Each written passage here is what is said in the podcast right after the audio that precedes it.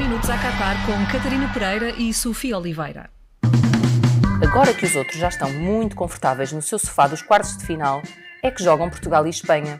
Não há maneira de nos livrarmos deste estatuto de sul da Europa de deixar sempre tudo para a última. Hoje, às 3 da tarde, há Marrocos-Espanha. São duas das seleções que já apresentaram um futebol de maior qualidade neste Mundial. Mas, na dúvida, é óbvio que estaremos pela equipa mais consistente e que terminou em primeiro lugar no seu grupo, sem derrotas, ou seja, Marrocos. Que me desculpe Luís Henrique, mas ainda não superei aquele golo em fora de jogo do David Villa em 2010, também nos oitavos de final contra Portugal. A melhor geração espanhola de sempre. Precisou disso para ganhar uma equipa com Eduardo, Ricardo Costa, Fábio Coentrão, Raul Meireles, Tiago e Hugo Almeida? Epá, não. Às 7 chega então Portugal-Suíça. O futebol entusiasmante da seleção nacional na fase de grupos não deixa ninguém demasiado convencido. Mas hoje, até eu me sinto patriota.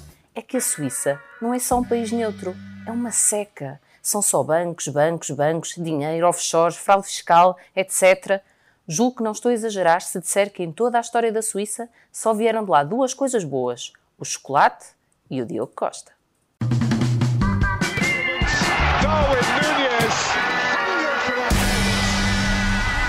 A tripla da Sofia. Cia, também gostas tanto da Suíça quanto eu? Eu gosto da Suíça, digo-te já que foi uma das melhores viagens que fiz. Eu também só fiz quatro, portanto. Barulho do dia, ou seja, quem é que toda a gente quer ver, menos tu? Deixa-me só perguntar-te uma coisa. Tu reparaste que entretanto já trocámos de selecionador. Então, Na Não última percebi. conferência não foi o Fernando Santos. Pelo menos não me parecia o Fernando Santos. foi o Fernando Santos depois de ver a, a televisão. Achas? Há um Fernando Santos antes de ver na televisão. Pois. Acho eu, que é isso. Eu fiquei, eu fiquei admirada com, com aquele selecionador a responder às perguntas dos jornalistas abertamente, a ser específico até no conteúdo técnico-tático. Pá, eu achei bem. olha. Estás mortinha por falar nele, vamos guardar para o áudio. Um Darwin do dia, João Cancelo. Ok. Pois é, nunca pensei juntar estes nomes. Pois é. Mas Está é a ficar estranho este Mundial. Tá, está a ficar estranho. Eu, eu, eu páginas tantas estou a olhar para o Cancelo e penso, é pá, a gente convocou os gajos e de repente não, ninguém avisou a tu com malta. os exageros. Pá, vá, também há algum respeito por um dos melhores laterais do mundo, não é? Não, mas ah, o que é que se passa com, com o Cancelo? Está tá estranho. Que ele está estranho. É, eu acho que não é só ele, na verdade, não é? Há ali no 11 alguns jogadores que com estas dinâmicas, vamos chamar-lhe assim, Sim, mas, estão mas a apagar. será que temos aqui um, um- um potencial novo cliente da Susana Torres e, e o rapaz está a passar Olha. por uma fase mais complicada? Olha. Pá, pode ser. Ahm, e, e também há aqui outra questão que é este João Cancelo vem dar alguma razão a Jorge Jesus. Não sei se te recordas, mas Jorge Jesus com ahm, João Cancelo no Benfica não o punha a titular. Se calhar, se Bernardo Silva tivesse saído do Benfica e tivesse ido para uma equipa treinada por Fernando Santos, o mestre da tática tinha tido razão. Isto é um visionário. Isto é um visionário. Bem visto, nunca tinha pensado nisso, mas olha. Pois. X do dia, ou seja, quem é que toda a gente quer ver e tu também. Bernardo Silva.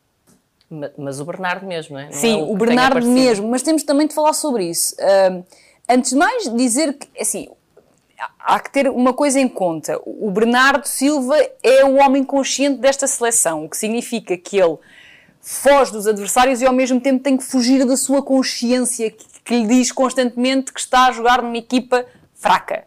Não é fácil estar constantemente a, a lidar com esta situação. Ele às vezes até anda um pouco desaparecido, porque lá está, anda a fugir desta, desta realidade.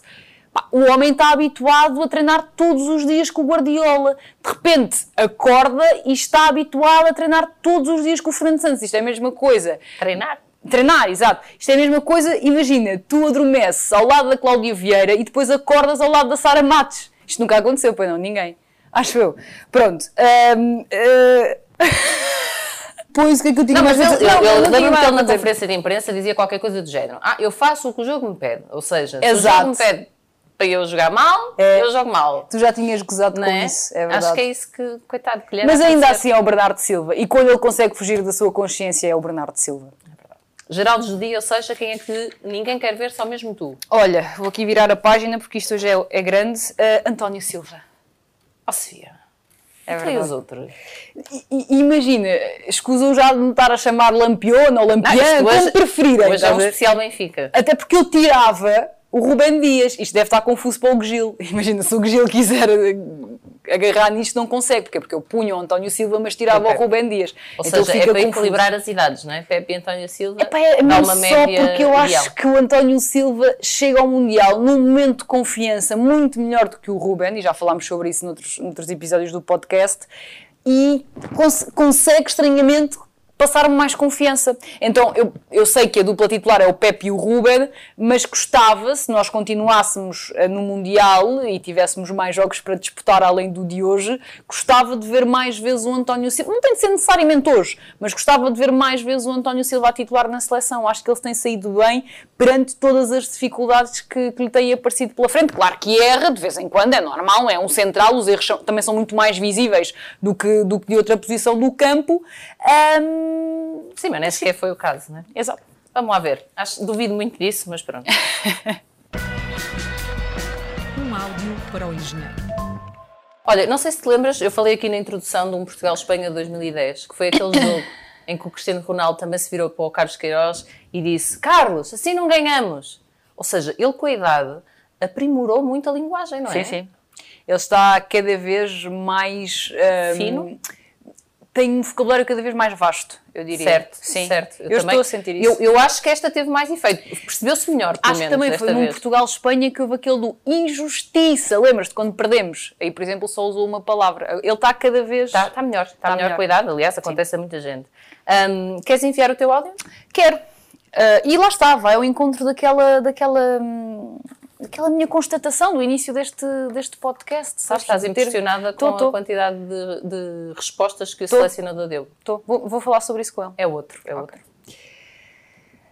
Oh, Mister, afinal, afinal, o Mister sabe responder às perguntas dos jornalistas e bem, e bem, é porque aquilo não, foi, não foram só respostas simples, foram respostas muito específicas e muito minuciosas, principalmente em relação às explicações que mais me agradam, que são as técnico-táticas. O Mister explicou muito bem as diferenças entre a Suíça e a Coreia do Sul, explicou muito bem as dificuldades que o Rafael Leão tem tido num sistema diferente daquele que joga no, no Inter de Milão e até explicou que ficou chateado com, com as palavras do Cristiano Ronaldo. O Mister, páginas tantas, naquela conferência de imprensa, pareceu um homem livre. Será que eventualmente o Cristiano Ronaldo hoje não será titular? Não sei, eh, fica, fica a questão, porque eu sinceramente eh, acho que o Mister pareceu assim uma pessoa que fugiu de um momento para o outro ao regime da Coreia do Norte. Foi, foi isso que eu senti. Olha, eh, deixa-me só dar um apontamento. O árbitro que vai apitar hoje o Portugal-Suíça é o mesmo que apitou o Portugal-Uruguai em 2018, portanto, em que fomos eliminados. Ui. Portanto, se calhar no fim Ui, desse áudio é melhor... Manda só uma mensagem a dizer para ele também ir à bruxa, entretanto, que estas Ah, mas coisas... ele nunca falha nisso, Eu já sou- sabes. Exatamente, é verdade, é verdade, é verdade. Queres arriscar só um 11 para hoje? Vamos arriscar, portanto, o 11 que eu acho que vai ser lançado por Fernando Santos, é isto, Eu certo? gosto sempre mais do teu, mas pronto, Gostas mais só do para meu? chatear. Opa, o meu. O meu, lá está, eh, seria Diogo Costa, Diogo Dalo à direita, eh, depois a, a dupla seria António Silva e Pepe, e depois É, à é esquerda... e não, aí é errado, claramente. E depois à esquerda o, o João Cancelo, que não parece tão mal à esquerda nos últimos jogos, não é? Ele também no City tem jogado melhor à esquerda do que propriamente à direita. No meio campo seria o tal meio campo que eu tentei vender ao selecionador no outro dia. Errado. Ruben Neves, Bernardo Silva e... hum, Vitinha. e Vitinha, exatamente. E depois na frente, Rafael Leão, Bruno Fernandes e o meu querido João Félix. Errado. Tudo errado. Exato. Mais qualquer coisa, o momento do Mais Futebol dizer qualquer coisa. Portugal perde mais com a Suíça do que o contrário. Este é o saldo do resumo histórico entre as duas seleções que já se encontraram 25 vezes. Mais do que isso, a Suíça foi a beneficiária direta de um dos episódios mais célebres da história da seleção nacional. Em 1993, a seleção portuguesa saiu de uma derrota em Milão, frente à Itália, com Carlos Queiroz a pedir para se varrer a porcaria que havia na Federação Portuguesa. Do outro lado desta frase, imune à polémica, estava uma seleção helvética que nessa noite ultrapassou Portugal na classificação e se qualificou para o Mundial dos Estados Unidos. No passado comum entre as duas equipas, há ainda um nome que salta logo à vista: Artur Jorge. Treinador campeão europeu pelo Futebol Clube do Porto, a seleção suíça foi o trabalho seguinte de Artur Jorge após a infame passagem pelo Benfica. Curiosamente, depois de treinar a Suíça, Rei Artur voltou a Portugal para ser o selecionador. Foi o último a falhar uma qualificação.